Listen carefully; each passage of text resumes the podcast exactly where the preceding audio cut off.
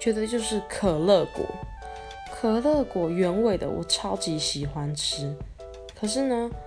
我吃可乐果有个问题，就是我发现如果我在很短的时间内，假如说，嗯，十分钟内吃完一包可乐果，然后我就会开始喉咙很痛，然后喉咙很痛呢，开始就会声音沙哑，然后开始呢就会觉得全身就是很热这样子，结果就发现我发烧了，就是吃到太热的东西，